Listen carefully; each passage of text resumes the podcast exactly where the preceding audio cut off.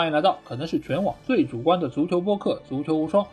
我是老 A，我自己的经纪人老 A。大家好，我是没有经纪人的法王。好，本节目由足球无双和喜马拉雅联合制作播出。大家可以通过订阅足球无双，听到我们每一期音频节目推送，还可以看到最独特的足球专栏文章。最主要的是，可以看到加入我们粉丝群方式，只要搜索“足球无双”或者点击节目详情页就可以找到。期待你们的关注和加入。那这期节目的话题，其实我们在上期节目的最后就有和大家简单的提到啊，那就是在说完了足球总监之后，我们会来聊一聊另外一个在世界足坛非常重要的一个职位啊，那其实就是经纪人。因为在现代足坛，一个球员想要转会，或者说他想要能够和俱乐部续约，经纪人都是非常重要的一个存在。因为有他们的话，就能够给自己争取到更肥厚的一个薪水啊，所以现在来说，经纪人在世界足坛的一个话语权也是变得越来越举足轻重。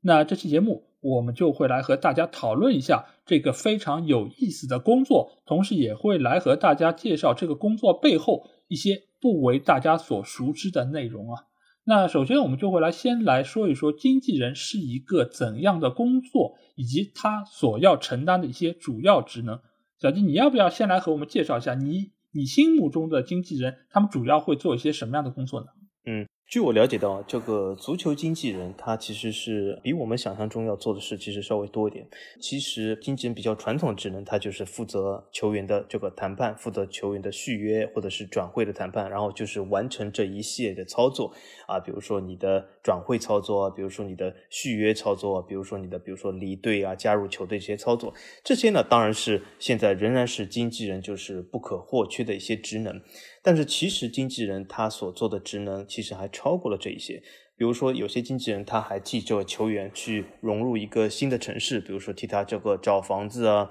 啊替他去租房子啊，啊找到这样的呃生活的东西啊，比如说替他的啊孩子办入学啊，这些都是一系列这个经纪公司能够替球员做的。或者我们从另外一个维度想一下，就是在你生活中你所知道那些明星的，就是比如说演艺界明星经纪人所做的事，其实很多足球经纪人他都在生活中替这些足球明星在做。所以说，其实除了和足球俱乐部相关的这些。比如说续约啊，比如说这些啊转会啊，其实经纪人还有一个大头，就是替球员去谈判或者去接触或者是接谈一些啊商业上的合同。经常会发现有些球员去呃代言一个什么产品啊，有些球球员去参加一个综艺啊，有些球员接受某个报纸的访问啊，这些东西。往往都是经纪人公司替他操盘的。当然了，不是所有的球员他都会这么忙啊，就像演艺界明星一样，不是每一个人 都是。比如说这个吴亦凡，对吗？有这么多的事，主要就是这也是看你的咖位的多少。当然了，有些小球员，比如说，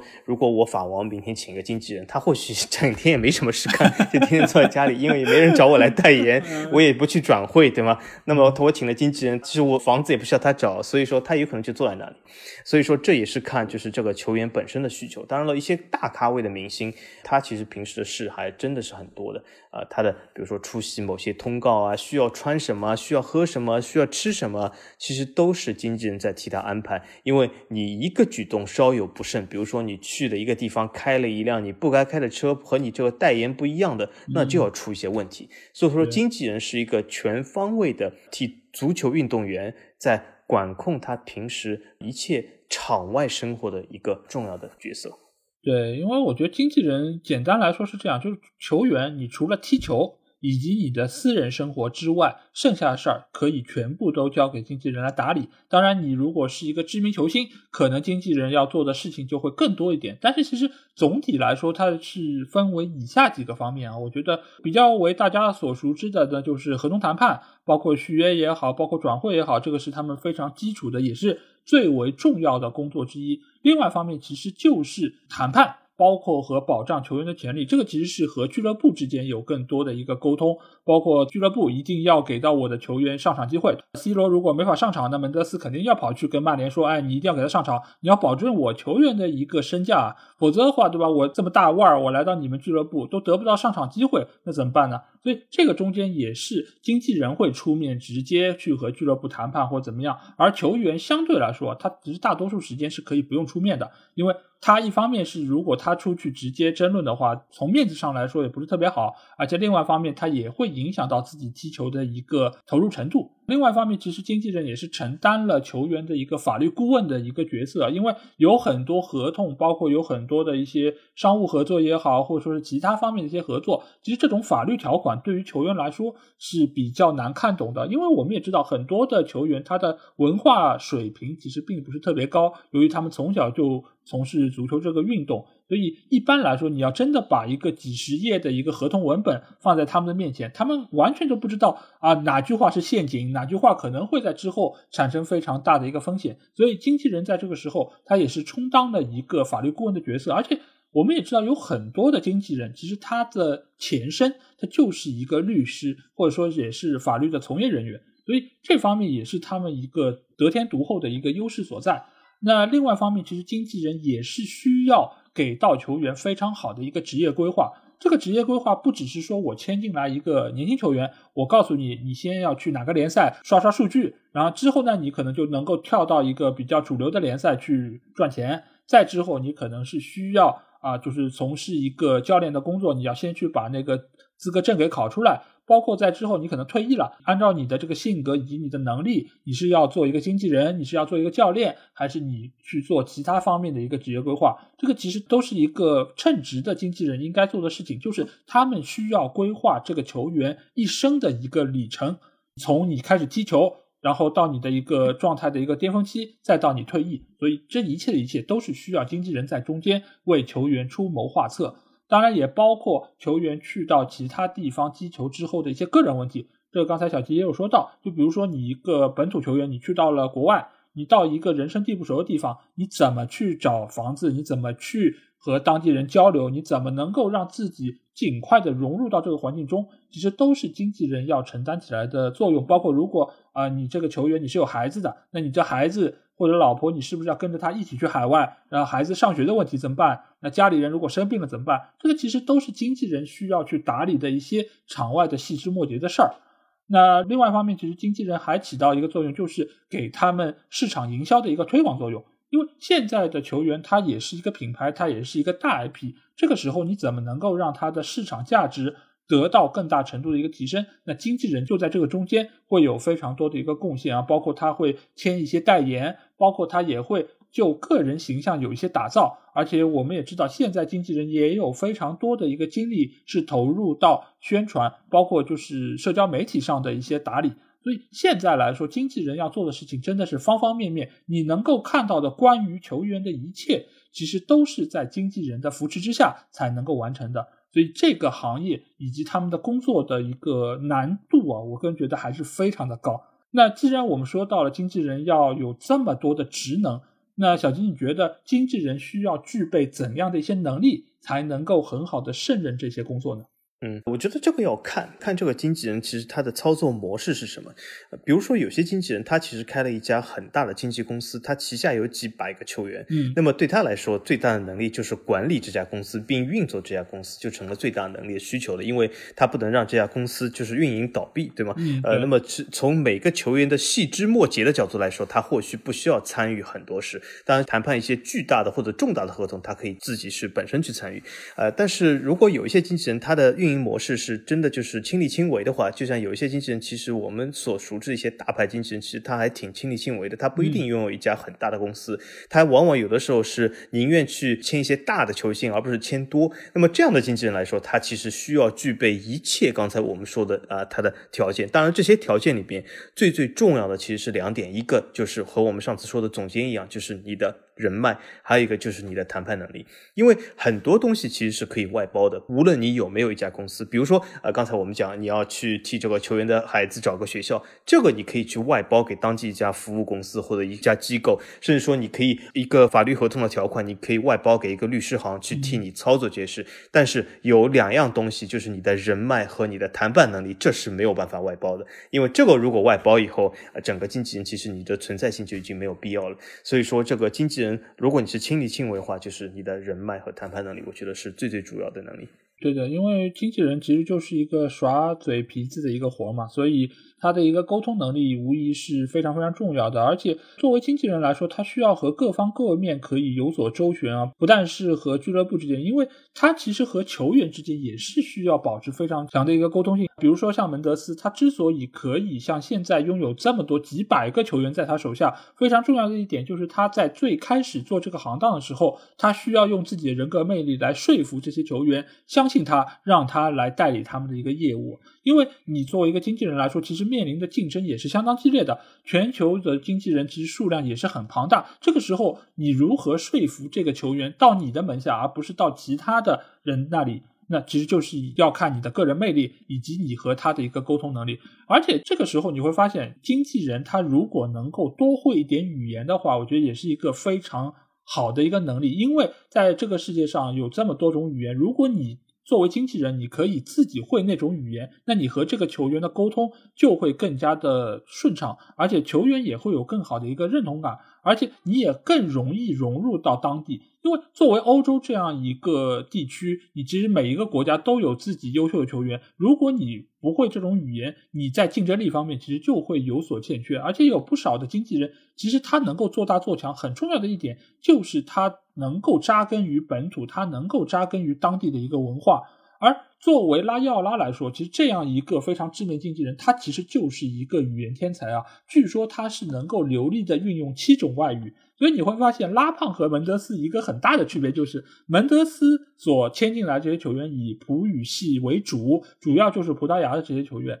而拉伊奥拉的球员他真的是网罗各个地区、各个区域的一个优秀球员，所以相对来说他们的风格还是比较的不一样。而且作为经纪人来说，他也需要有非常敏锐的一个洞察力。这个洞察力，一方面是我知道这个球员他能够有潜力，他日后可以有更大程度的一个提升；另外一方面也是。能够有非常好的察言观色能力，包括这个人他的性格是怎么样的，我应该用什么样的方式和他沟通，包括这个俱乐部他是一个怎样的处事风格，我应该对他们用怎样的一些手段才能够让自己的诉求得以完成。所以这方面来说，足球经纪人你不但是需要有非常好的一个专业能力，而且你也是需要在这方面有非常高的一个情商，你能够做到看人下菜碟，你能够做到对于不同的局面有非常快的一个反应力。所以，其实经纪人是一个要求非常高的一个职位。所以目前来说，我觉得他们是需要一个全方位的能力，才能够让他们胜任这么高负荷、高强度，而且又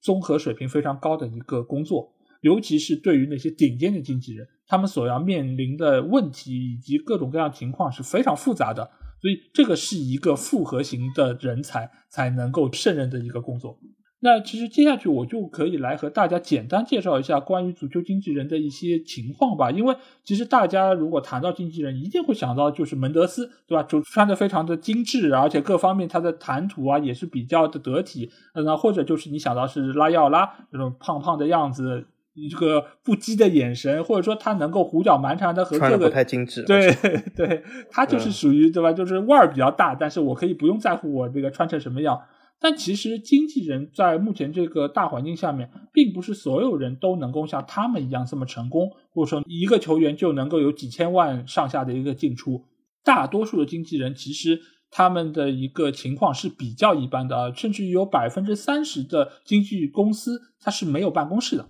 他们都是处在一个就是有上顿没下顿的一个情况下。而且有一半以上的经纪公司，他们只是有一间小小的办公室，只有百分之十六的经纪公司，它是能够至少拥有一个海外分公司。所以，大多数的经纪人，我们所熟知的都不是那么的成功，或者说是那么的有钱。而且，大概有十分之一的足球经纪人到目前为止啊，都是没有任何一个客户。不是经纪人，你是有客户，你手上是有球员了才能称之为经纪人，而是他们经纪公司已经有了。但是他们手上没有签到任何人，呃，所以这个行业它的竞争还是相当激烈的。而且在这个行业里面，其实也有一个默认的行规，就是你不能去撬别人的手上的客户。当然也不是没有发生过，之后我们可能在谈到具体经纪人时候，我们也会有这种比较著名的案例，就是挖其他人的客户。但是其实这种事儿在这个行业内部是不太被允许，而且也是会受到非常多的谴责。但是就是有一部分的经纪人他是没有一个客户的，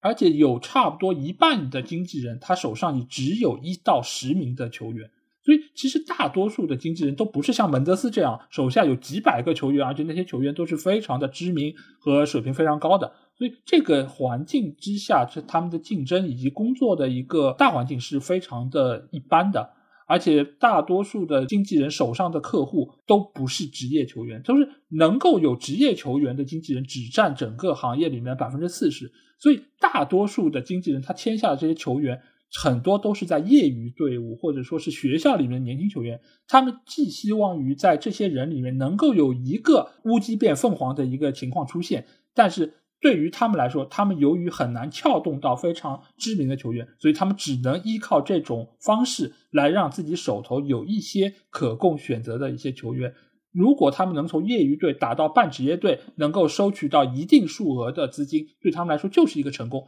所以他们其实往往就是成了一个跑量的存在，而并不是像啊拉胖一样，一个哈兰德我可能就能够卖出几千万，然后从中还能够赚得盆满钵满。所以这个行业并不如大家想象的这么光鲜亮丽啊。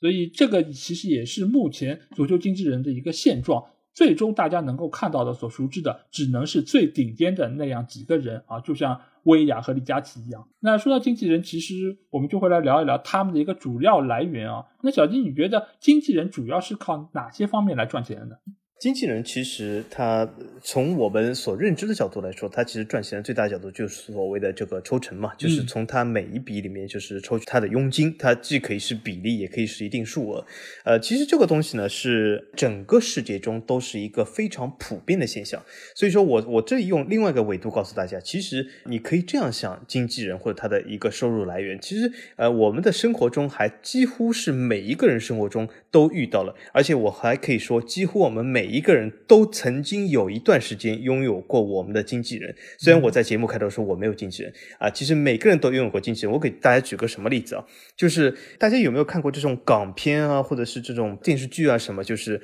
在香港这种地方卖房子的人就叫什么？就叫房产经纪。嗯，对。只是这种东西在大陆地区，或者说它叫中介，或者叫什么，其实它就是你的经纪人，就是作为你卖房子的人，你请来一个经纪人，他替你操盘，把你的房子卖掉，这就是在。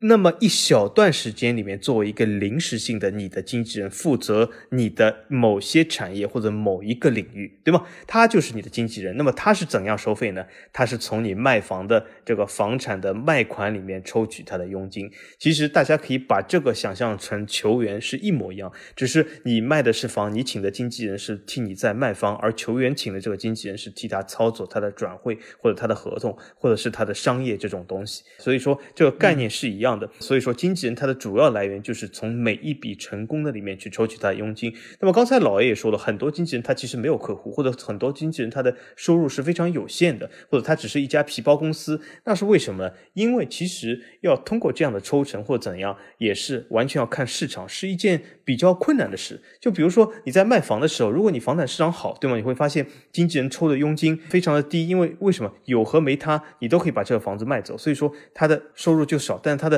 呃，生意会比较多一点，但如果是房产市场不好的时候，你比较依赖他，他会收你比较高的佣金，他的经纪人的佣金又高了啊，可是也增加他的难度。所以说，经纪人这个佣金的东西其实是视难度而定。那么足球这个行业里面呢，你别看啊，有些东西，比如说我们经常会看一些文章说啊，有些经纪人又怎么怎么大赚一笔钱，或怎么怎么样，看似好像容易，看似好像你打个电话啊，对吗？有的时候你打个电话就赚了一千万，赚两千万，其实。并不是那么容易。就举个很简单的例子来说，经纪人如果他的收入主要来源是佣金，那么你如果在我们这个手机前或者收听收音机前的你，你比如说想当法王的经纪人，你怎么来说服我就请你做这个经纪人呢？其实是很难的，真的。因为我为什么要请你不请老 A 呢？对吧？就是这个现实上的一个战绩问题，所以说经纪人的主要收入来源就是佣金，但是这个佣金其实是非常难赚的，而且它其实往往和其他行业有点区别，就是它很少有一些呃，比如说底薪啊或怎样，都是一些呃从皮包公司起家。门德斯其实就是从一个人拎个包起家的，他通过一个个球员说服了，然后他的佣金越赚越多，才会越盘越大啊。对的，这个中介不是中介，这个经纪人收取的这个佣金啊，其实我觉得，其实我觉得也是也是中介。对，呃，对，其实我觉得就像什么呢？就你会觉得门德斯或者说是拉胖他们能够赚钱这么容易，动不动卖一个人，唆使他们续个约，或者说转个会，就能有几千万收入的上下的一个进出，这个其实本身也是很难。因为我们想一下，就比如说你是一个房产中介，我们有时候会觉得，哎，就是他如果说都是收一个点的佣金。那如果你卖的是一个可能两百万的房子，那你的佣金可能是非常少，可能就两万块钱。但你如果卖的是一个豪宅，你卖是一个几千万的，那你好像你佣金就可以赚的非常多，你就会觉得啊，那个卖豪宅的或者卖别墅的，他这个中介赚的钱就很容易。但其实不是的，你要知道，就是你两百万的房子，你每天都在卖出，你每天都有成交，但是你两千万甚至于两亿的豪宅，你一年能够卖掉几套呢？这个其实也是对于它的一个销售的难度有非常大的一个考验。你要能够卖出一个两千万，你其实本身就是非常难。所以这个时候你收取更高的佣金，你其实也是会更加的让你觉得触目惊心。当然，也另外一方面也是意味着它本身难度是相当高的。所以这个时候你不能将这个作为一个常态，你不能说，哎，那边两百万房子一天一套，你这边两千万、两亿的房子也能够一天一套，那这个的话完全就是痴人说梦了，对吧？所以你对于现在经纪人的一些看法，你都会觉得他们好像卖人很容易，或者说他们做在背后捣鬼，让这个球员能够最终成型，只是为了赚到这个钱，但其实。很多程度上，他们也是非常辛苦的一份活，而且从他们起家的那个时候开始，这份活就是非常的艰辛啊。尤其是像门德斯，我们待会可能就会来谈到他是怎么能够一步步走到今天这样的一个程度啊。那其实我们说到经纪人这个工作，其实非常有意思的一点是什么？就是在我们刚开始看球的那个阶段。似乎并没有什么经纪人的概念，很多的人也都是自己通过自己的谈判能力去为自己争取一份比较好的薪水。因为我们知道，以前曼联队啊，斯科尔斯就是非常著名的一个没有经纪人的球员，他每次都是自己去和俱乐部谈，其实甚至于他可能都不是说自己去谈，他只是到那边俱乐部跟他说我们要跟你续约了，他说行多少钱，然后他说嗯好没问题，我就签字了，而不是像现在的经纪人一样，我过去跟你谈判，而且这个谈判的周期变得越来越长。那小新觉得，为什么以前的球员都没有经纪人，现在这么多的经纪人，形形色色的，而且有各种做事风格的，而且他们的嘴脸看上去又是这么的，好像不是特别的正面，你觉得是为什么呢？我觉得这是一个商业化发展的必然。那为什么呢？我举两个例子啊，一个就是刚才老爷讲斯科尔斯，其实我还看过一个好像相关的曼联的纪录片，里面说当时的球员就是什么，就是完全没有谈判，就是好，我这里有个合同哦，你这个签三年，三年到了以后会怎么办啊？你看这里有个续约合同，然后球员看都不看就签约了，呃，根本没有很大的这种谈判的细节，而且当时的合同呢也倾向于非常简单，就是什么，主要是就是说我给你多少年薪，给你多少月薪，给你多少周薪，但是呢，现在的合合同里面的规定非常的复杂，比如说规定你的每赛季的出场时间是多少，规定你要啊至少先发多少次，规定怎么怎么样，规定这个球员或者这个球队要替你买哪些球员来围绕你打造核心，就是现在的合同是越来越复杂。然后从另外一个角度来说呢，就是在足球商业没有这么发达的情况下，那么每个球队或者每个球员他们也。会就是把自己的更多的时间就是用在踢球上面，而不是用在一些场外的经济啊或者商业上。我再举个例子来说，呃，我以前还看过一个申花队介绍，当时什么范志毅也好，申思也好，祁宏也好，他们都没有经纪人，他们就是每个月其实每一天来上班，对吗？而且就是像这种体工队背景的，然后上完班以后拿了这个啊月薪就走了，也没有所谓的这样合同。他们的合同甚至和这个基地里面这个开门的大妈是一模一样。当然，好像大妈一般不开门啊，但是就是我举个例子，对吧？所以。他们的合同是没有半点区别的，所以说这就是足球商业化的发展。足球商业化发展到今天，它的合同的五花八门，它的合同条款之复杂，它的经济里面的东西之多，它里面的条款啊，它的条件啊，是致使球员不得不请一些专业人士来操盘，因为他没有办法。就像刚才老 A 说的，很多球员他的文化素质都比较低，而且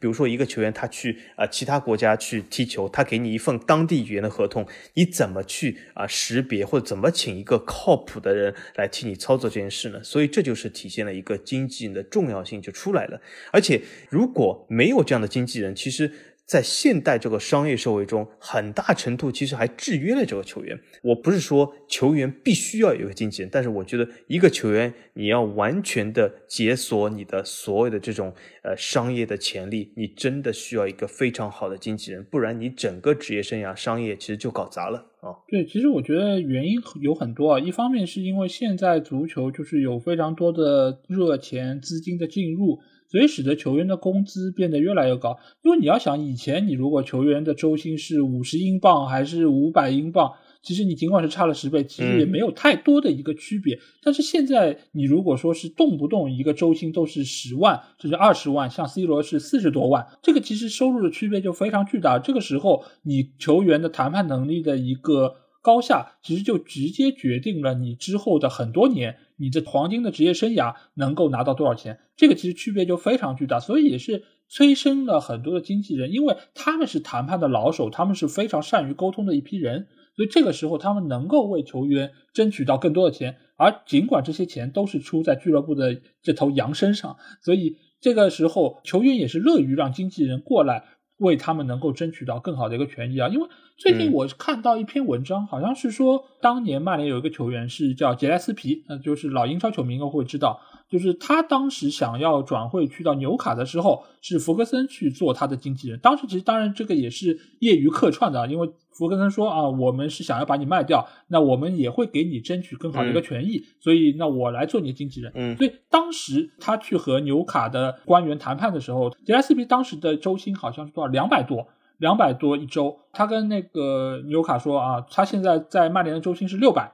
那你们应该要给他翻倍，要拿到一千二。最后没有想到，就是纽卡真的是以一千二的价格签下了杰拉斯皮，所以这个其实就是一个经纪人非常重要的一个典型代表。如果杰拉斯皮当时作为球员去和纽卡谈判的话，他显然没有办法能够要到这样一份是翻了他原来薪水五倍的一个价格，他最多可能也就翻一个倍就了不起了。所以这个时候你就更能够体现出经纪人的一个重要性，而且现在经纪人不只是说我为了球员能够争取到更好的一个薪水，他在其他方面也是为他能够全力的打造很多的东西，包括他在场外的一个形象，包括他在遇到问题、遇到矛盾的时候怎么替他出头，这个都是全方位对于球员的一个保障，让他能够更加全身心的投入在。就是踢球这件事情上，因为现代足球它的一个纯粹化已经是非常的高，你很难想象像以前球员一样，我前一天晚上还在酒吧里面喝酒宿醉，第二天我踢球照样能够踢得很好。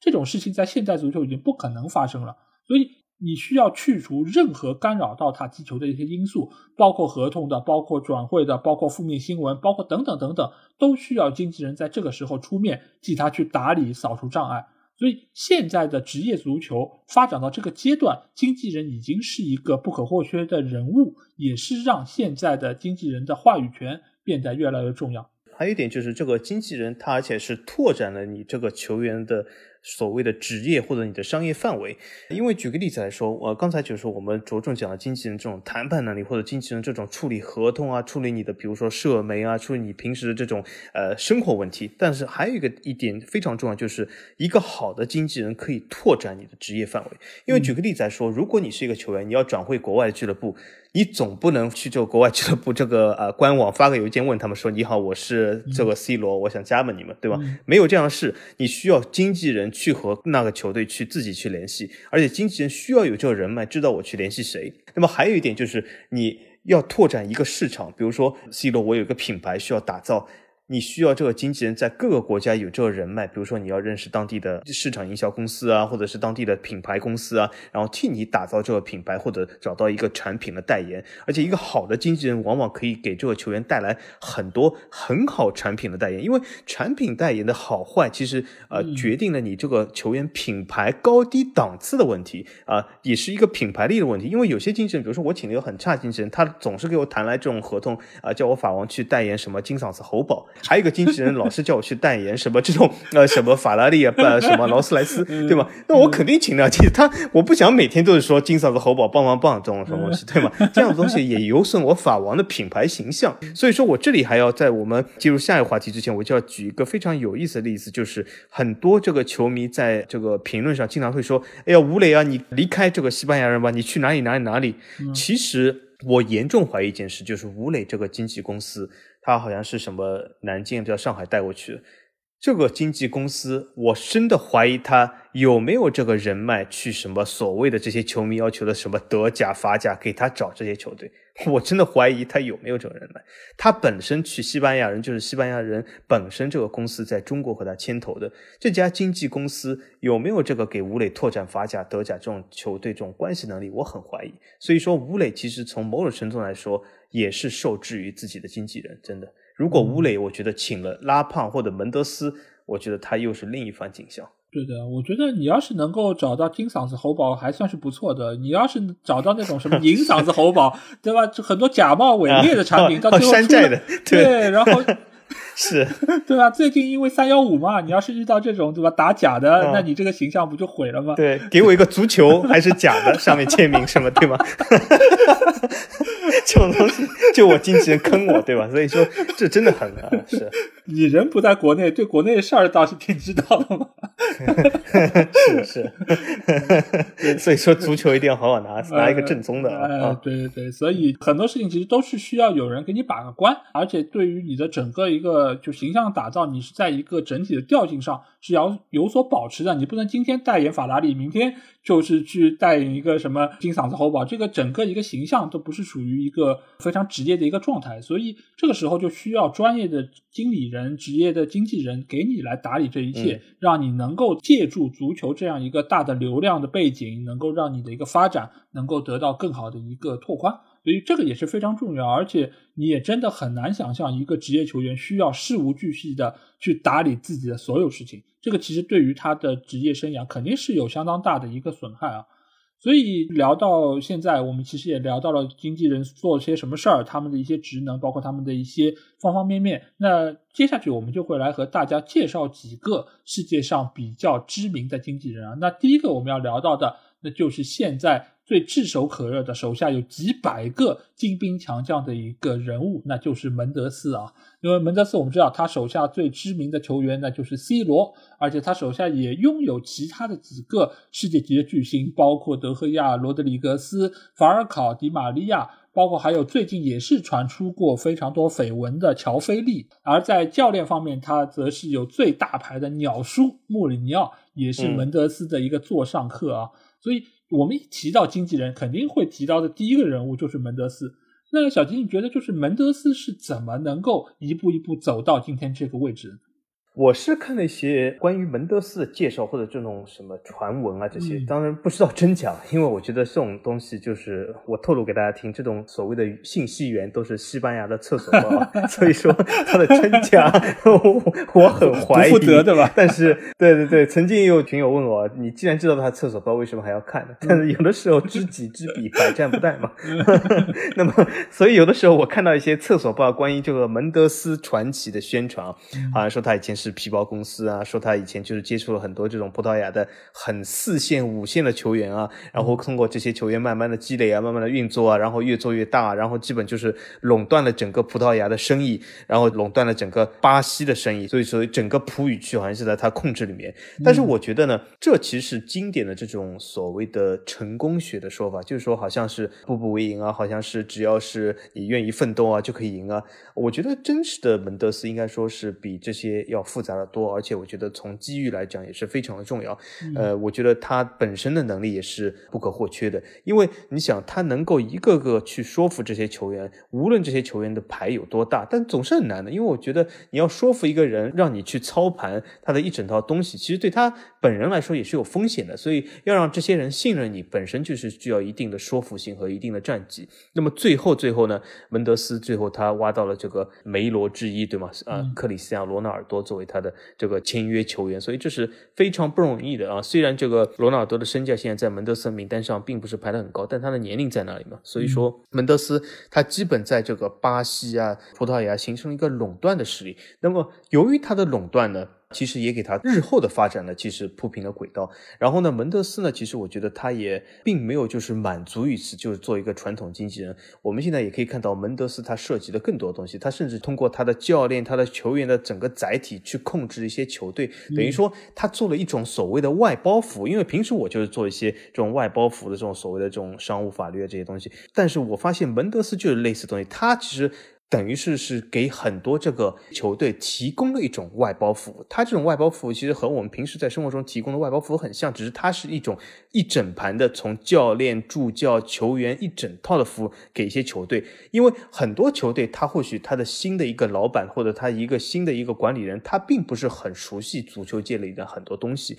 你让他从头开始是非常难的。但是如果他能够提供一种外包服务，而你只需要去确认这些外包服务给你提供的最最终的这个结果是你所能满意的，或者是你所需要即可啊。所以说，这其实是在现在很多行业里面，包括 IT 啊或者什么都是非常流行。就是作为老板，你只需要看一个结果啊。所以门德斯就是做了完全这种一整套的外包服务，所以通过他的巨大的这个球员、教练、产业链就可以达到这一点。比如说我们最熟悉的狼队就是其中之一，但是狼队真的是其中一个很小的部分。门德斯拥有这样的球队在葡超或者葡甲是非常多的。啊，这就是我听说他的这种传奇故事。当然了，我还听说他好像和什么各种老佛爷、中佛爷、小佛爷，反正都是有各种什么关系啊，好像经常能够说服他们，一个电话就能怎么怎么样啊。当然，我觉得这种就有点越说越西班牙六台的这种越来越扯的风格出来了。但是，呃，或许吧，或许吧，对吧？所以说，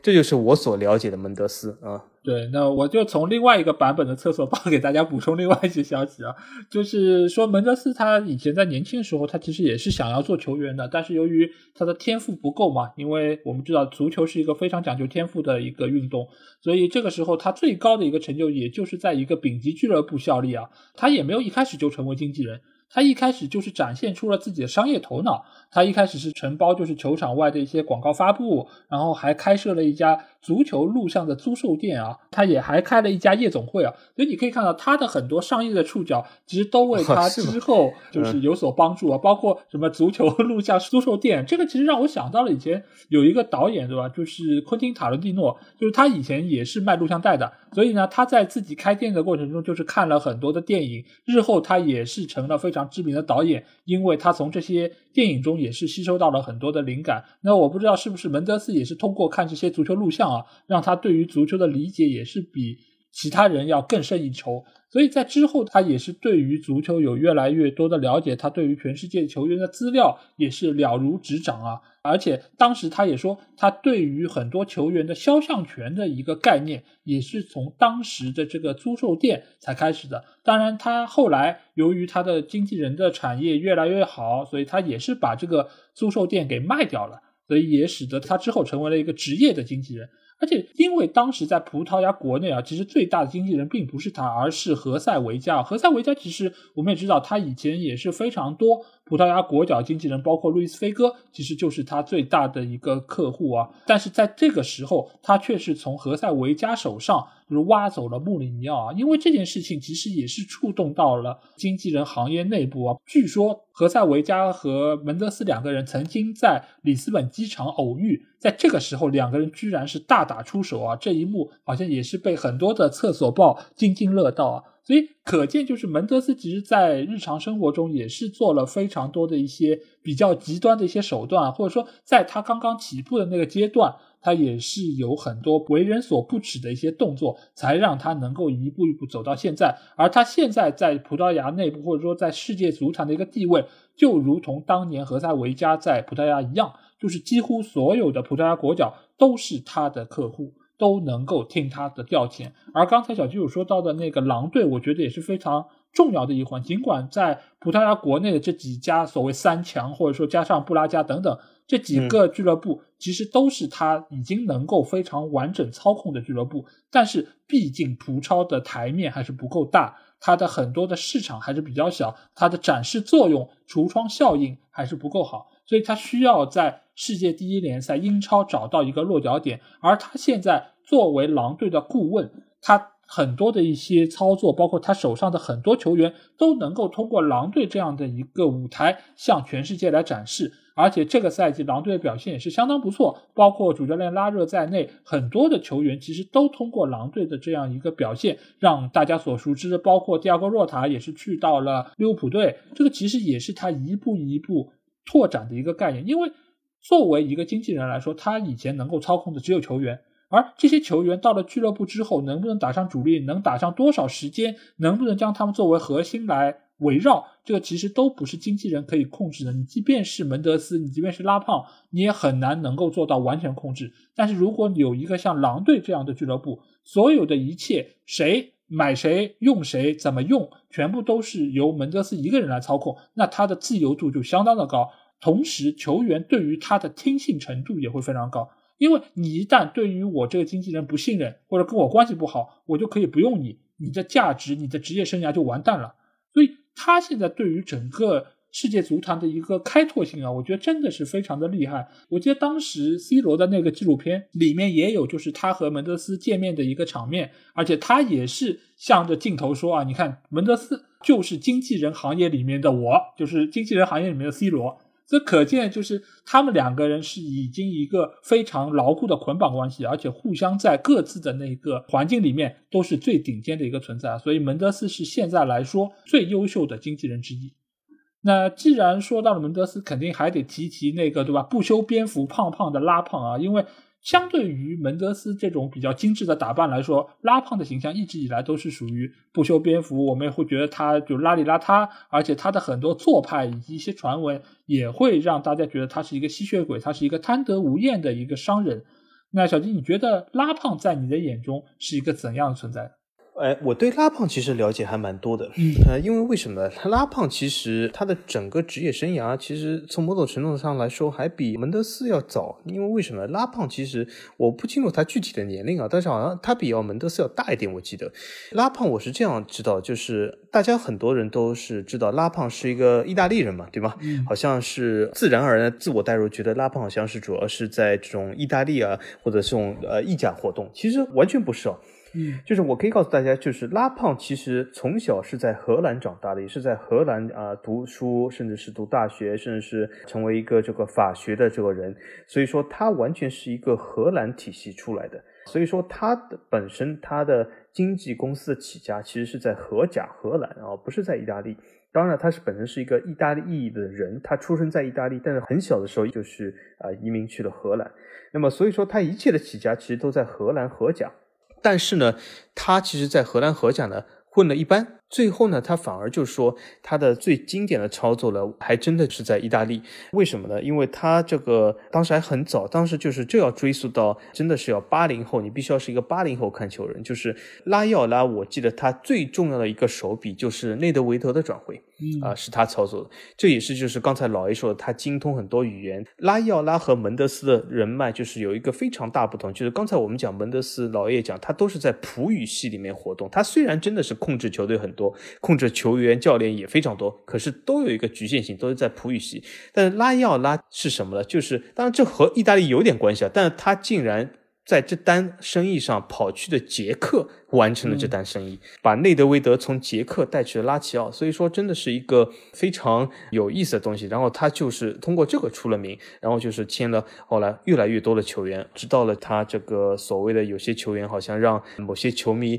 呃非常的生气，比如说他这个呃博格巴的事件也好啊，还有说呃好像让米兰的球迷呃非常生气，就是什么呃这个多纳鲁马这些东西对吗？呃其实我觉得大可不必啊，很多很多人好像。提到拉伊奥拉，还有这种咬牙切齿的感觉，好像就觉得什么拉伊奥拉真的是 坑了他们，或者怎么怎么样。其实大家有没有想过，你在咬牙切齿的时候想过？这些球员都是自愿加入拉伊奥拉阵营的，并不是拉伊奥拉用枪逼着他们说：“你看，你必须要来我这里。”所以你看我这个嘴脸就这样。所以啊，你还是要来我这里。没有这件事哦。很多球员真的是自我愿意加入拉伊奥拉。而且还有一件事，我要提醒大家：拉伊奥拉和门德斯还有一个巨大区别是什么呢？就是门德斯基本是走量的，这点和门德斯所在国家的波尔图啊，大家可以听一下我们黑店那期讲波尔图是非常像，就是他是走量，虽然他有一些。非常大牌球员，葡萄牙的啊，C 罗也好，鲁本迪亚斯也好，那的确是，那是因为他在走量的同时，有一些球员踢出来了。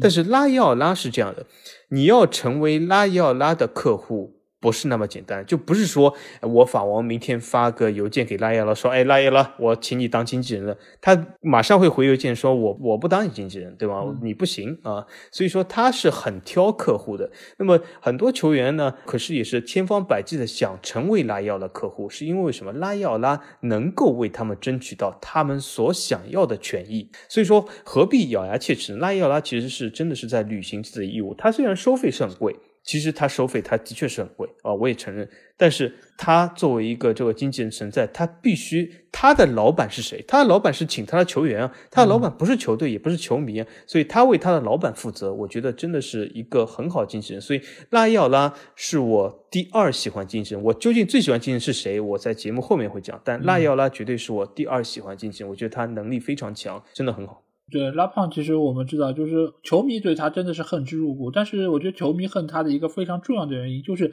所有的球迷都是站在俱乐部的角度来考虑这个问题。因为俱乐部是花钱的，我花进来一千块钱，最后发现，哎，拉胖拿走了两百，真正给到球员的 其实并不多。那球员给我就是反馈的一个付出，可能也并没有那么高。那我会觉得非常吃亏，对吧？而且。拉胖也是经常会坐地起价，而且也是会煽动球员的情绪和俱乐部对着干。所以，如果你是站在俱乐部的立场上来说，那你一定会是对于拉胖恨之入骨。但如果你是球员呢？如果你是伊布，你是博格巴，你是多纳鲁马，你是他手下的所有的这些球员的话，你会站在谁的一边呢？我相信你一定会站在拉伊奥拉这一边，因为是他的存在能够让我赚到更多的钱。这个钱不是我出，这个钱是俱乐部出的。但是拉胖的存在能够让我赚到更多的钱，能够让我站上更高的舞台，能够有更好的形象，有更多的价值。那这就是一个称职的、合格的经纪人。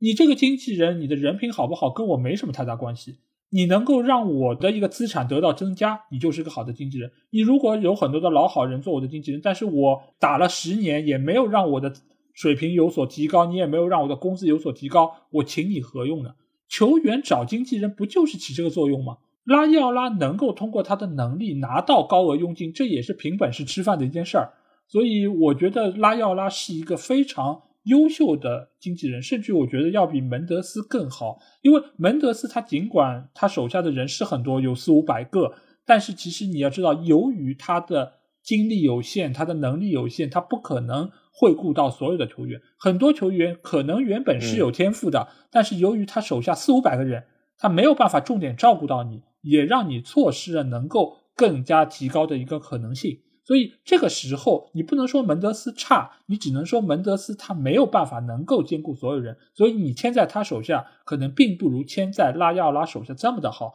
但是小吉刚才也说了，拉亚奥拉不是说你想签就能签的，人家是内部邀请制。他看中了你，他觉得你有能力，我邀请你来，你才能成为我的客户。所以这个其实也是他和门德斯最大的一个区别。门德斯打造的是一个本土的文化，它是所有的葡萄牙人都能够到我这儿来，我形成一个规模效应，从而能够对国家队、能够对联赛能够有一个，你不能叫绑架吧，有一个控制力。所以这个时候他们所走的两条路是不一样的。但是我们显然可以看出，拉奥拉。签的人他是属于少而精的，一方面也是他觉得我的精力有限，我顾及不到所有人；另外一方面，他也对于自己的眼光非常有自信，就是我只要签这些人，他们给我打出来就够我赚的了，我不需要找这么多的量。所以他走的是一个以质为上的一个方向，而且我觉得他这么多年走下来，而且他对于这些球员的一个关系，我们也可以看到，不管是博格巴还是伊布，其实在平日的生活中。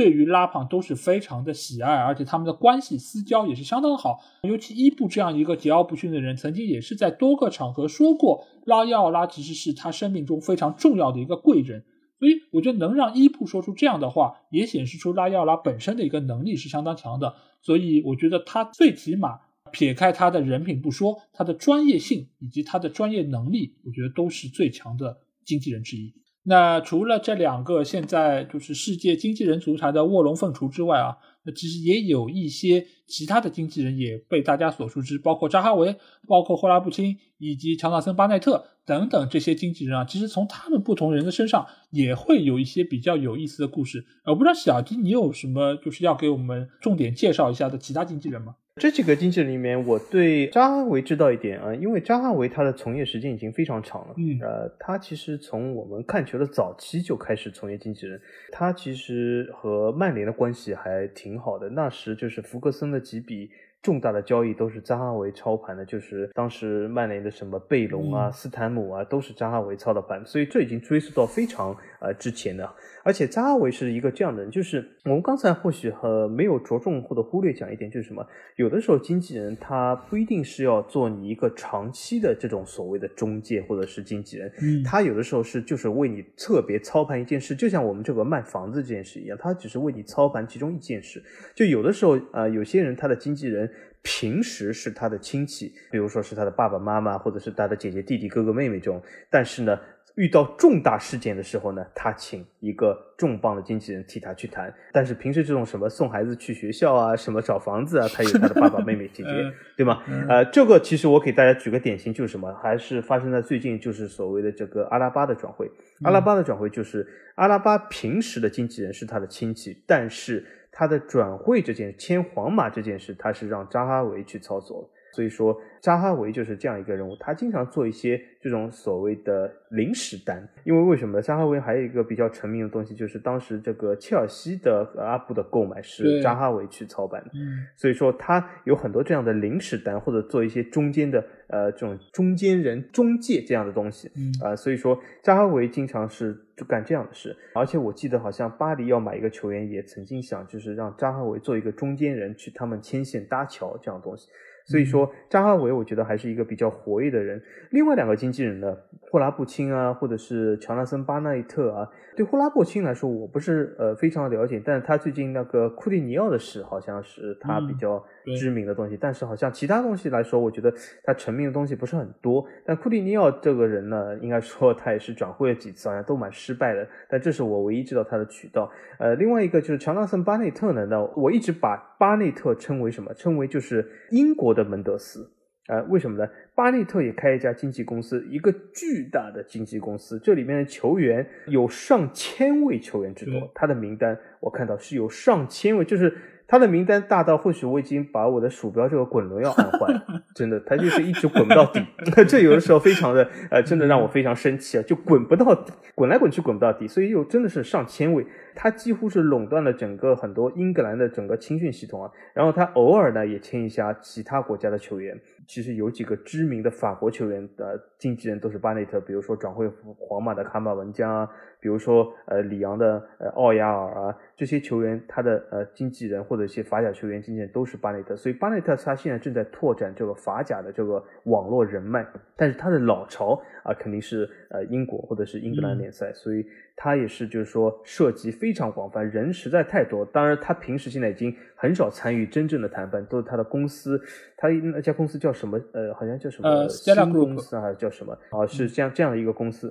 对对对，就这样的一个公司来替他谈判。那么他呢，当然了，有一个非常重要的球员，他之前的谈判就是贝尔嘛。贝尔他其实这个谈判还是蛮成功的，因为为什么呢？他谈到了一个非常高的价格，也为贝尔争取到了很高的工资，所以说这是一个非常重要的一个谈判手。当然了，他好像也是被一些球迷所讨厌，因为为什么？他好像在贝尔这件事上，有的时候支持贝尔或者什么呃马德里打高尔夫球啊这样的东西，对吧？那么球迷就会往往因为同样理由去讨厌他，但是我觉得也大可不必吧，对吧？这个巴内特当然要为他的客户服务，他的客户是贝尔，不是皇马，所以说我觉得巴内特还是一个不错的人，但他是像这种门德斯，我所以把他称为英格兰门德斯。对我，我先说巴内特吧，因为巴内特相对来说，你可以说他是门德斯，但是其实他要比门德斯更大，因为他那个 group 下面签的这些球员也好，其实有相当一部分都不是球员，他是各个运动行业领域里面的人，他都会签，所以他其实是一个非常综合性的经纪公司，而并不是像门德斯或者拉胖这种，他们是专注于足球的，或者说他们是愿意在这个行业里面深根的，所以巴内特这个产业相对来说还是比较大，而且他手上这些球员相对来说也都是。英格兰的球星居多，包括很多英格兰国脚，包括乔哈特、卢克肖拉拉纳等等这种，包括林皇也是。巴内特的一个就是客户，所以他其实现在做的很多生意，你真的很难指望他能够对你单一的一个个人有过多的关注，因为手下人实在太多，所以他其实更多的是依靠他的整个公司的一个管理和整个体系来管理手下这些客户，所以我觉得已经是属于一个跑量的状态，他对于每个人的关注程度其实都是比较的有限。而至于扎哈维来说，其实我觉得非常重要的一点就是他和阿布的关系，因为最近阿布的这个事情引的也是非常多的一些风言风语，所以也是重新又让我想到了扎哈维在啊十几年前帮助阿布买下切尔西的那个历程，包括他在之后，其实也是帮助阿布进行了很多宗的球员之间的交易。所以其实他在很大程度上也是依靠切尔西，或者说是依靠中间的一些牵线搭桥，使得他名声大噪。但是其实他也是有一件非常大争议的事情啊，其实就是所谓的第三方所有权。这个事情其实非常著名的一个案例，就是特维斯和马斯切拉诺。签到西汉姆联队的这样一个情况，而且这个也是牵涉到之后这两个球员转会到其他俱乐部，包括特维斯租借去到曼联，包括马斯切拉诺转会去到利物浦，这个其实都是牵涉到第三方所有权。而这件事情其实一个非常重要的人物也涉及到的就是霍拉布钦，而霍拉布钦其实也是当初这两个球员第三方所有权的一个所有者，因为他其实当初是拥有了这两个球员的一个所有权，才使得。最后，这两个球员在转会中间会有非常多的一个障碍，也使得最后催生了世界足坛呃一些规则上的改变，包括英超在很早，大概在零九年就已经是宣布不再接受第三方所有权这种球员，包括在后面国际足联也是出台了一个禁令，就是之后再也不允许有这种情况出现啊。但其实这个话题我觉得也非常有意思，我想在这里跟小吉讨论一下。因为第三方所有权，其实两方也都是有自己的一个理由。就比如说扎哈维，其实就在以前有说到过，这种行为是中小球队降低投资负担的一个需要。因为很多的俱乐部它其实可能不具备签下这些球员所拥有的资金，所以这个时候可能就是比如说像霍拉布钦他的公司，他就代理了中间一部分球员的所有权，在这个时候能够让球队。能够拥有这些球员，其实是给他们提供了便利。那你觉得第三方所有权这个事情是一件好事儿吗？还是一个就像国际足联所做的那样，应该把它禁掉？我是这样看法，就是禁不禁当然不是我说了算，我是不太喜欢这样的事。为什么？比如说，类似于第三方所有权的事，其实还蛮多的。就比如说，意甲曾经拥有的这种两个俱乐部或者三个俱乐部、多家俱乐部共同拥有球员，对吧？好像说起来也是为了说啊，有些小俱乐部你买不起球员，对吗？或者我大俱乐部拥有一半，对吧？但是球员给你用。还有一种就是意甲比较流行，就比如说迪巴拉，他就是肖像权属于一家公司，他的人属于另外一家公司，呃，他的经纪人只是其中一个代言。这种东西呢，其实。你说的好听，说是啊，就减少了俱乐部的一些开销啊，其实是什么呢？其实是他们把一人多卖了，其实 他们把一个人的产权分摊开来了，对吗？其实不是说我我省了钱了，是他的能够卖几次，应该说你从一个全部成本的角度来上，其实是增加了，所以我觉得这样的做法呢。之前不是说有些经纪人比较贪婪，什么拉伊奥拉什么这些，其实我倒觉得那些不是贪婪，但是我觉得这样的做法呢是倒真的有点贪婪了，就是说是把这种商业化做的有点过火了，就是你赚一笔钱还不够，你要赚几次，你要谈几次佣金，但是是同一件事，同一个人，所以我觉得这有点呃没有必要。从另外小俱乐部的角度来说，啊，这真的是在帮小俱乐部吗？其实也未必，他们只是利用了这些小俱乐部，给了这些球员一个舞台啊，为下一次转。转会做出打造，小俱乐部只是他的其中一个舞台而已。呃，小俱乐部大可以去签一些更便宜的球员或者更年轻的新秀，而没必要去签这些球员。所以，如果我是国际足联的话，我也是反对这样的事。但是，能不能禁止？我觉得这还要看规章制度上有没有一条能够禁止这种东西，这是要从另外角度看。但是我本人来说是不支持这种事的。对的，因为我觉得这个事儿其实就和刚才小吉说的一样，就是其实相当于是把一个球员卖过好几次，不但是卖他踢球的一个权利，也要卖他的所有权，卖他其他方面，相当于就是一鸭三吃嘛。对吧？就是你不但是要压榨那个原来的俱乐部，你还要压榨后来下家的俱乐部，在这个中间你是两头转，连鸭壳都要做个什么椒盐鸭壳，对吗？我觉得这真的很过分，对吧？你都把皮都骗掉了，对吧？还要做个什么椒盐鸭壳？对对对，所以其实。这个只是就是经纪人贪婪的一个说辞而已，而且在这个中间，其实他们才是真正的一个受益者。当然。你在国际足联出现了这个禁令之后，其实经纪人也并没有对于这个举动有所收敛啊，因为我们其实看到拉亚拉的其实很多的做法也和他们是一样的，就包括我如果从这个俱乐部把你转走，我这个俱乐部我还要收你钱，然后上家俱乐部还要钱。就最近多特不是也有发过一个消息吗？就是他的八千万，最终多特只能拿到五千五百万，剩下钱拉胖自己拿一千多万，然后还有就是他的上家俱乐部萨尔斯堡红牛要拿到一些钱，所以这个时候你会发现，其实最终吃亏的是谁？吃亏的还是出手他的俱乐部这一方，或者说他会转嫁一部分。以前你可能是上家吃了吃下家，现在来说你可能是独吃下家。所以在这个程度上，其实经纪人他们并没有收敛，只是他们换了一种方式来压榨自己的球员。当然，球员在这个中间，你只要能够获得更多的工资，或者说更多的一个资源，你可能也不会太在乎。但其实说到底，羊毛还是出在羊身上，他们只是换了一种方式来薅这个羊毛而已。所以这种事儿就是刻在经纪人血液中的一个商人的本性。所以政策只能说让你从这个方面到那个方面去，而并没有办法能够完全杜绝此类事件发生。当然。第三方所有权这个事儿有一个最致命的问题，就是在于球员的所属不清。这个其实是很不应该的，因为球员你只是一个人，你应该只有一个方面，一个俱乐部对他的身份是负责的。你不是在上家俱乐部，就应该在下家俱乐部，而不应该出现一个第三方，甚至于有第多方。这个我觉得可能是这个禁令最大的一个贡献吧。但其实对于整个世界足坛来说，我觉得并没有太大的区别。那其实我们也说到了这么多知名的经纪人啊，那小金，你觉得如果你是球员，你会更倾向于让谁来担任你的经纪人呢？这个问题是我们今天整个节目里面我最喜欢的一个问题啊！现在终于问到了，等等 我等了这个将近一个小时啊。那么老爷终于问了，其实我早就想过了，嗯，我这个时候要宣布一下我最最喜欢的经纪人。所以如果我法王啊现在要请经纪人，我除了他，除了他我谁都不要，我就是要请这个经纪人，他的名字就叫。旺达，哎呀，旺达，我真喜欢旺达，呃，我要通过这个节目抒发一下，旺达真的太漂亮了，所以，哎呀，我这，呃，我觉得它样样东西都符合我的审美啊，所以我真的很喜欢旺达，我法王经纪人。必须要旺达，而且就是我有了旺达这个经纪人以后，其实我球也不踢了啊，从此君王不早朝了，我法王也不去早朝了，我天天和旺达一起谈合同，对吧？我天天和他谈下去，我我再也不要踢什么球了，呃，所以说这个旺达是我最最喜欢经纪人，呃，而且呢。他在现实生活中干的不错吗？我觉得他干的非常好啊！他成功的把伊卡尔迪转出了国米，一个他不喜欢的地方，对吗？他现在去了巴黎，而且旺达现在在巴黎天天呃晒各种各样的 ins，也很开心。巴黎的生活其实也很适合旺达，所以我觉得挺好的。那么伊卡尔迪下一个地方去哪里我不知道，但是旺达也可以替他操作一下，而且旺达呢。这个人啊，挺直率的，对吗？这次的和这个什么阿根廷呃女明星的事件，对吗？所以说挺直率的一个人，我我觉得旺达是个完美人。我的经纪人，呃，如果不是旺达，我就不要经纪人，我必须要旺达。可见伊卡迪比你还是要职业一点，对吧？你都不早朝了，人家还出来踢球。对对对对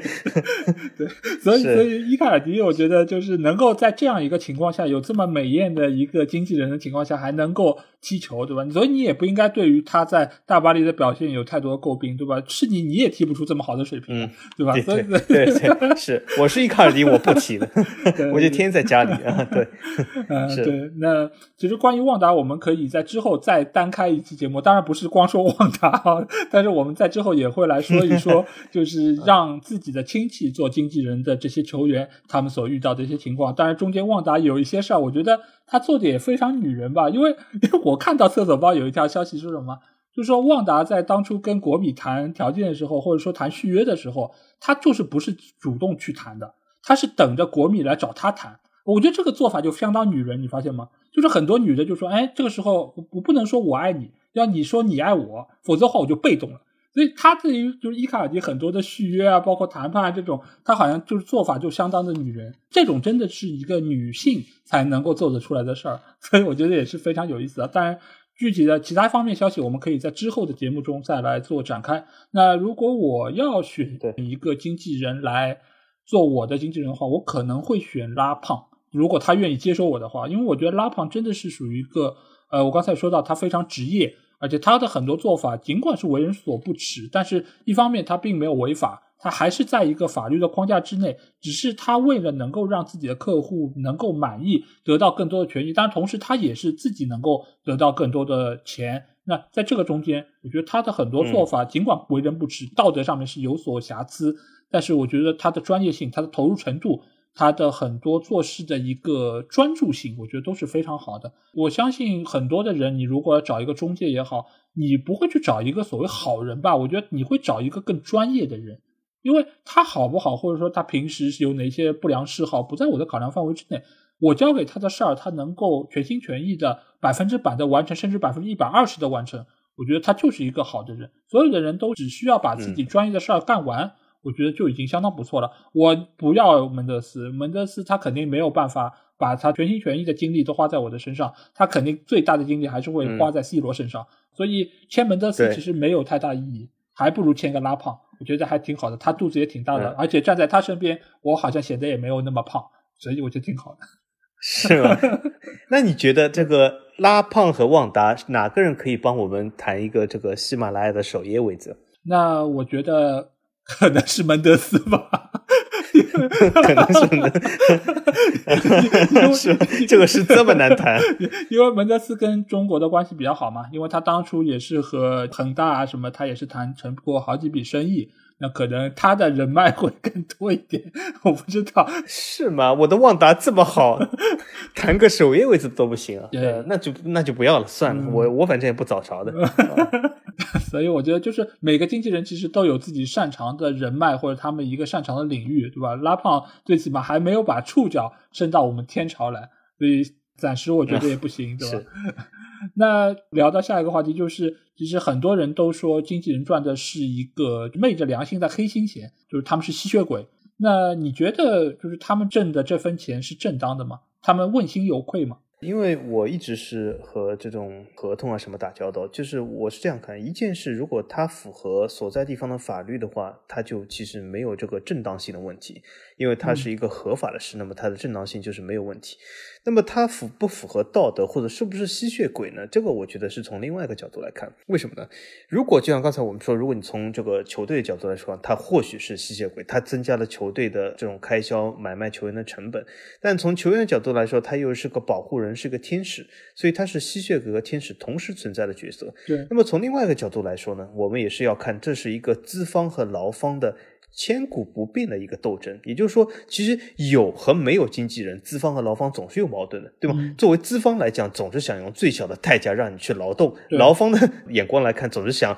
我能够替我的劳动争取到最大的权限。所以说，我觉得从这个角度来说呢，经纪人还是有它的价值。但是，如果你真的说经纪人赚的钱是不好的，或者是吸血鬼，我倒觉得这个问题不出在球员，也不出在经纪人。从某种程度来说，球队负一小部分的责任。为什么？是因为其实球队作为资方来说，呃，近期也是十分贪婪。他们其实也是为了自己的这种目的，好像经常性的倒买倒卖球员。你看他有的时候好像在买球员的时候好像求贤若渴，其实他在卖你的时候啊，也是基本是翻脸不认人的。所以说，呃，球队并不是大家所想的那种天使型的人物。那么，为什么我说他是负小部分责任？因为我觉得负最大责任的往往是所谓的国际足联或者欧足联。为什么呢？就是这个东西呢，我就是以一个我们生活中的例子来给大家举例。就是很多人讲啊，我们现在卖房子不需要一个中介。但是所谓的卖房子需不需要一个中介，其实不是你我或者中介或者是买家卖家决定的，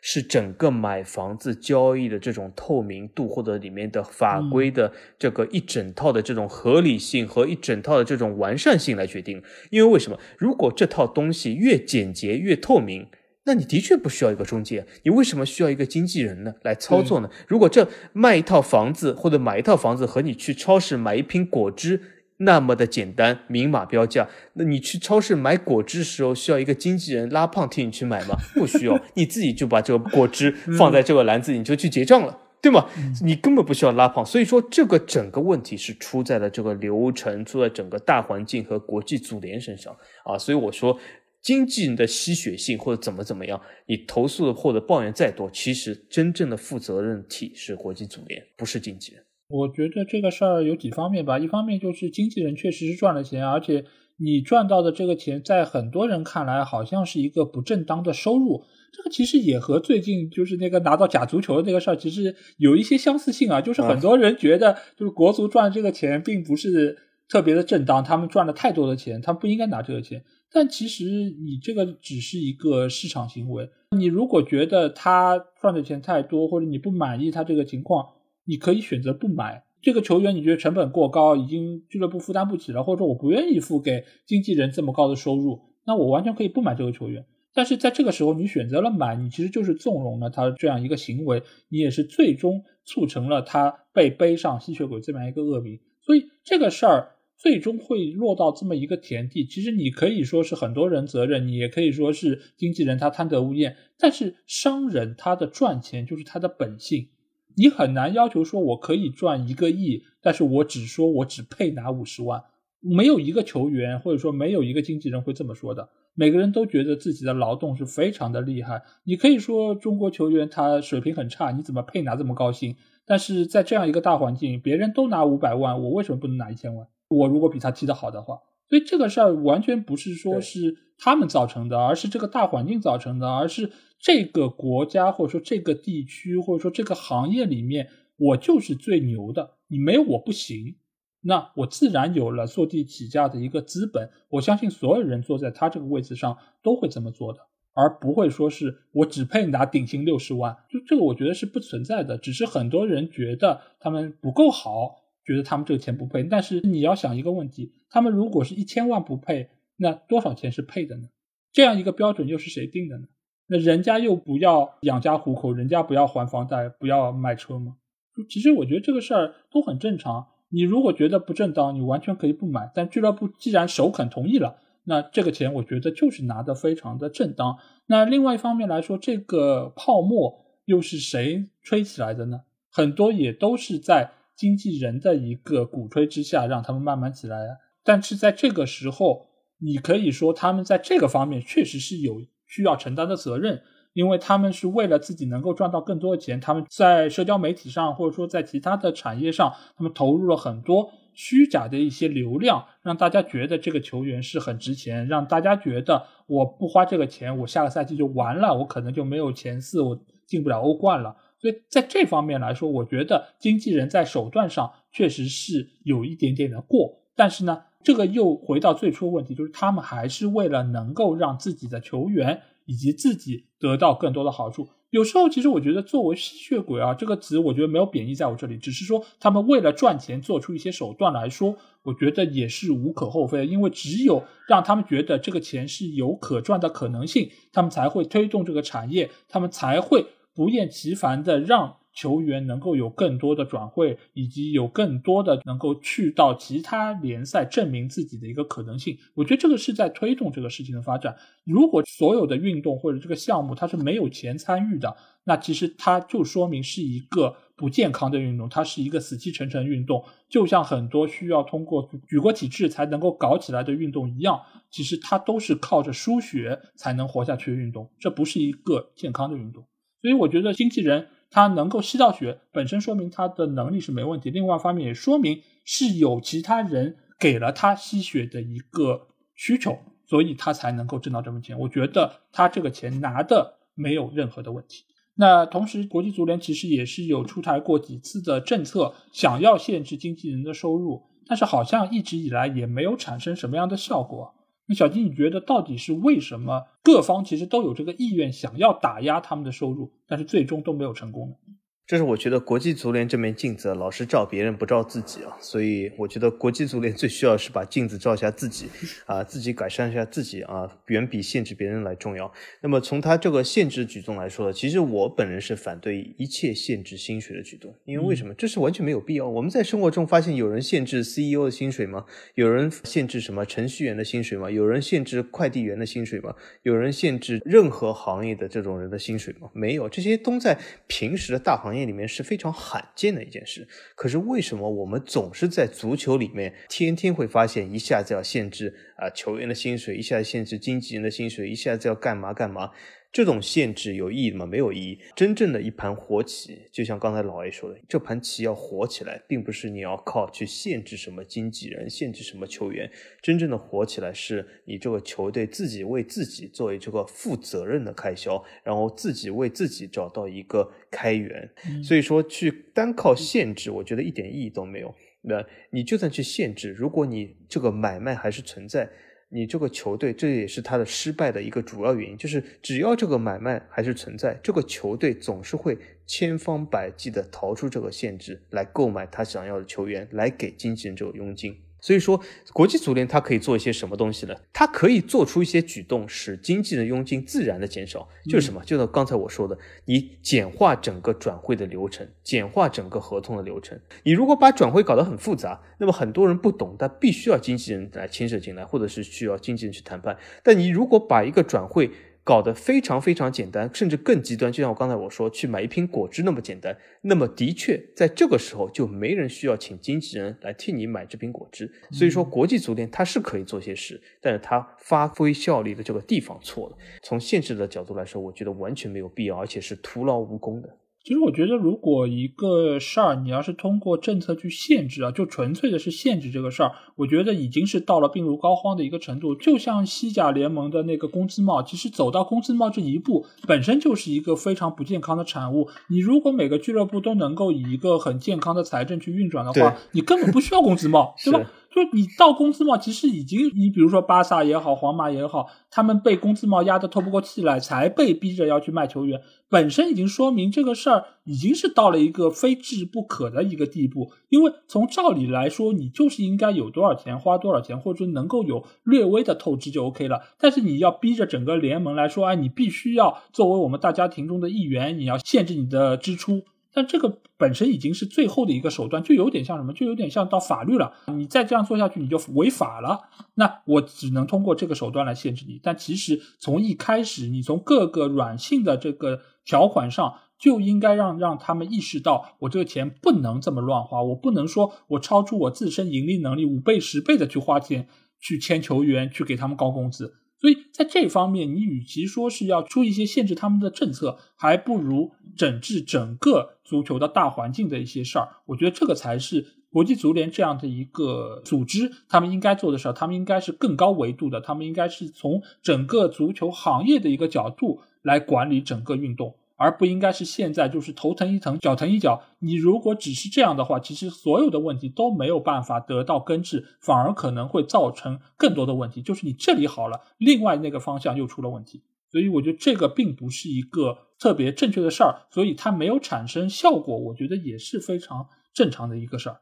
那目前来说，经纪人已经是呃有越来越重的一个话语权啊。那小金，你觉得在未来的时间之内，经纪人会在世界足坛有更大的话语权，或者他们会操控更多的方面吗？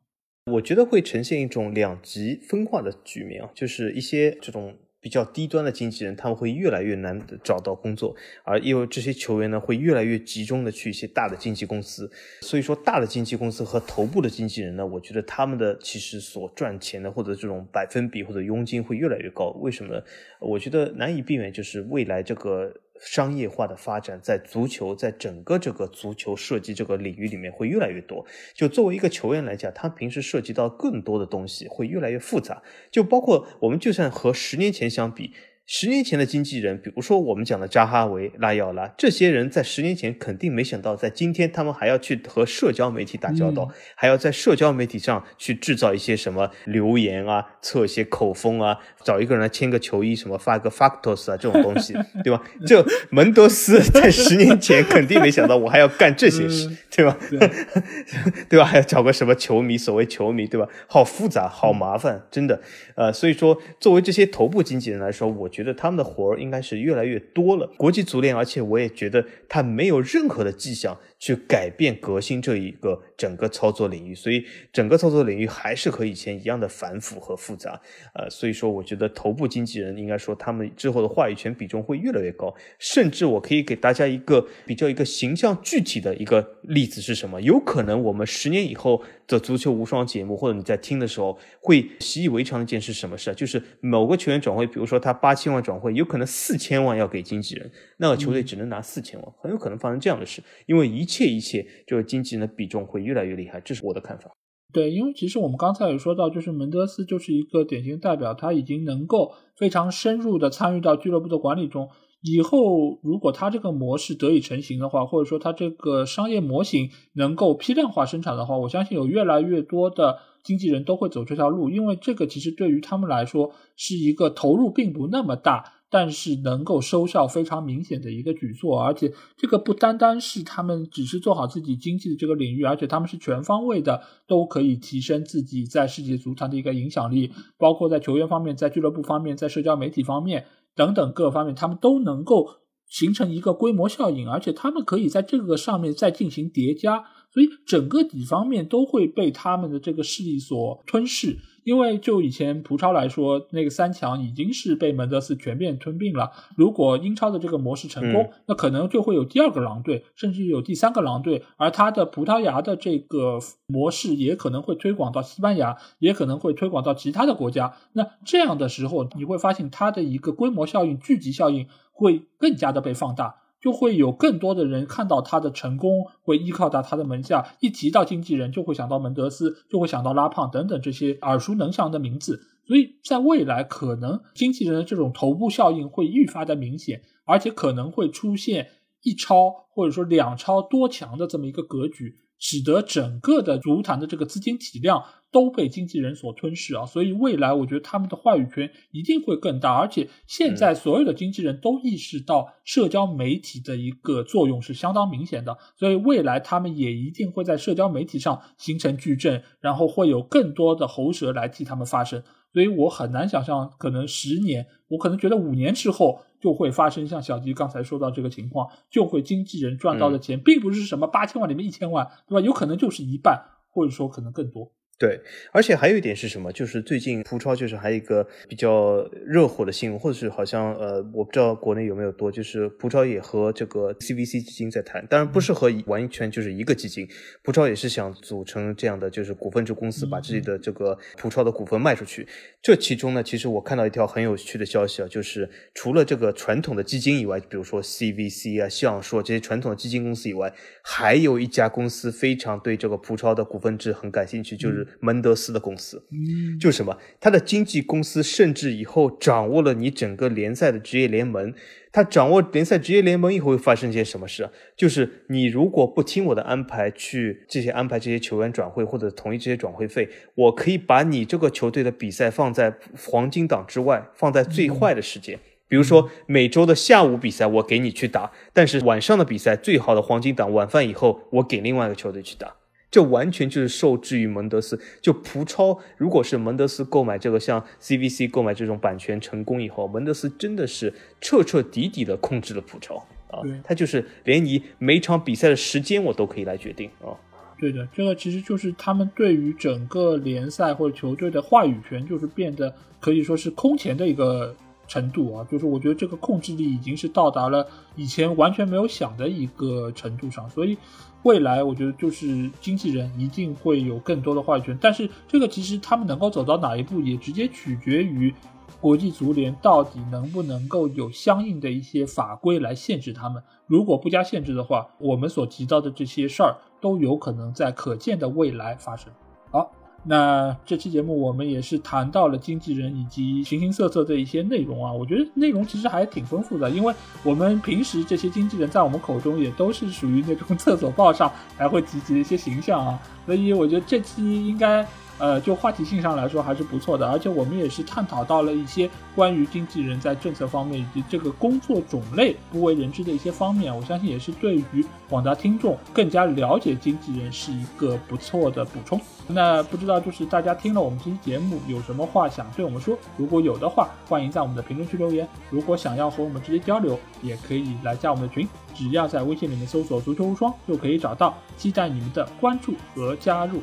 那这期节目就到这儿哦。对了，顺便要说一下啊，就请大家能够支持法王的比甲无双节目啊，因为也是第一期节目已经上线了，也希望大家能够有机会来聆听一下他的单口啊，真的是非常有意思的一档节目，也希望大家能够通过这个节目更加了解比甲，也能够爱上比甲。好，那这期节目就到这里，我们下一期足球无双节目再见吧，大家拜拜。好，谢谢大家，大家再见。